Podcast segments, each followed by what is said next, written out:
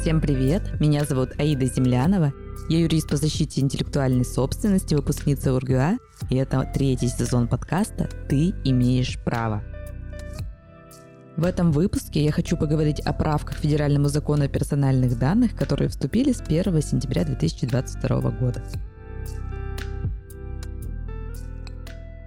Мы начнем с определения, что такое персональные данные. Это любая информация, которая относится прямо или косвенно к определенному физическому лицу, субъекту персональных данных. Например, это фамилия, имя, отчество, дата и место рождения, адрес прописки, номер серия паспорта, электронная почта, сведения о судимости, биометрические данные. Какие изменения внесены в Федеральный закон о персональных данных с 1 сентября 2022 года? Во-первых, нужно отправлять уведомления в Роскомнадзор. Эта обязанность возложена на работодателей, которые получили данные по конкретному договору. Нужно отправлять уведомления в Роскомнадзор.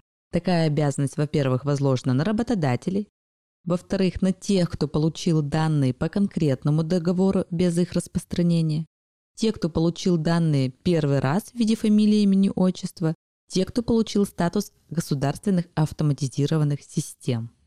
Это дополнительно к тем, кто ранее должен был отправлять такие уведомления.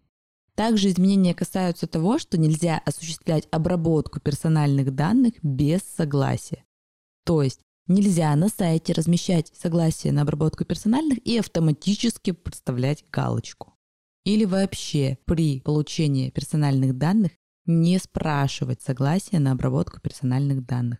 Штрафные санкции в виде административной ответственности представляют собой штраф в размере до 500 тысяч рублей для юридических лиц. Как подать уведомление и какой срок рассмотрения? Есть возможность подавать электронным образом через госуслуги, можно напрямую через сайт Роскомнадзора направлять, и, конечно же, бумажный вариант Почты России с описью вложения. Ссылки будут оставлены в описании к данному выпуску. Если вы не уведомили в нарушение нового законодательства, то возможно привлечение к административной ответственности по статье 19.7 КоАП РФ и ответственность в виде штрафа. Для организации эта ответственность до 5000 рублей, на руководителя возлагается до 500 рублей. Очень важно помнить, что нельзя собирать персональные данные несовершеннолетних, и, соответственно, запрещено ограничивать права и свободы субъектов персональных данных.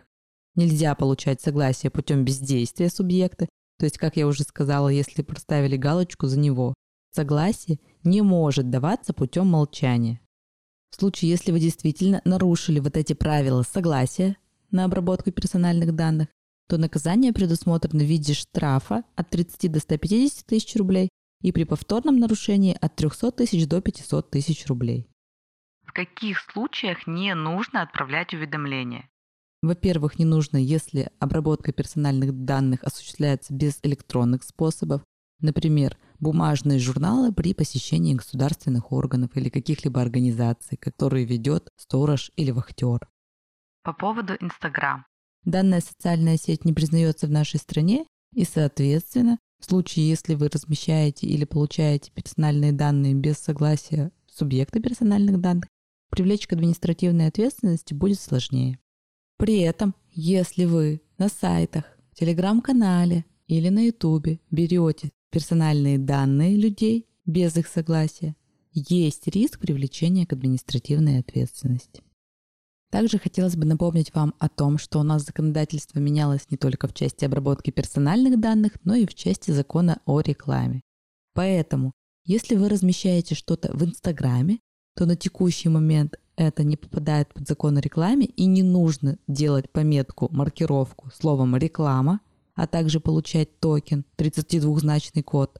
Но если ваша реклама направлена на неопределенный круг лиц, например, это таргетированная реклама в Яндексе, это YouTube реклама, то здесь обязательно делать пометку реклама. Помимо этого, законодатель обязывает получать токен 32-значный код у оператора. Оператор на текущий момент еще не выбран. Сейчас выбирается между ВКонтакте, Яндексом, Сбером, Озоном и другими. Для того, чтобы не нарушать законодательство о рекламе, во-первых, сначала нужно будет направлять макет рекламы к оператору, получать этот токен, код для каждой рекламы, и только после этого размещать рекламу. Тем самым на текущий момент продажа рекламы становится сложнее.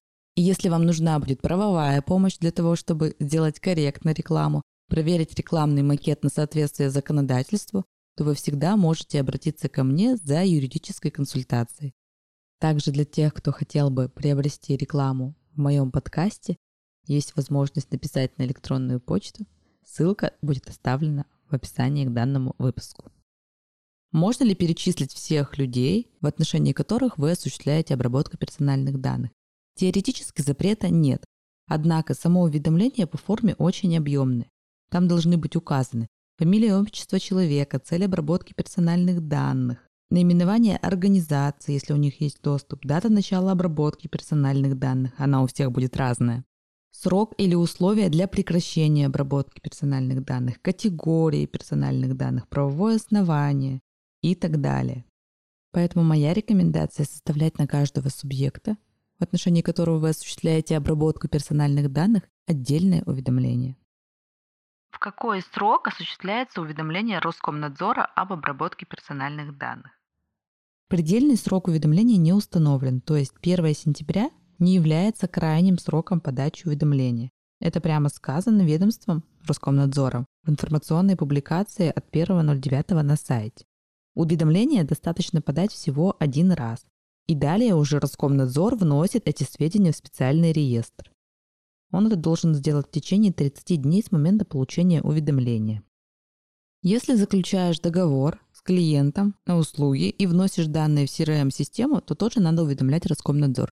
По факту вы осуществляете обработку персональных данных в электронном виде, и да, возникает обязанность уведомлять Роскомнадзор. Важна ли платформа, где будет храниться информация? Достаточно будет Google таблицы. То есть Google таблица и любой электронный вид подразумевает электронную обработку информации. То есть по факту, если информация обрабатывается в бумажном виде, не нужно предоставлять. Если в электронном виде, то есть на компьютере, предоставлять нужно. Подписывайтесь на подкаст на Apple Podcast, CastBox и Google Podcast и Яндекс Музыки. Не забывайте оставлять комментарии и звезды подкастов.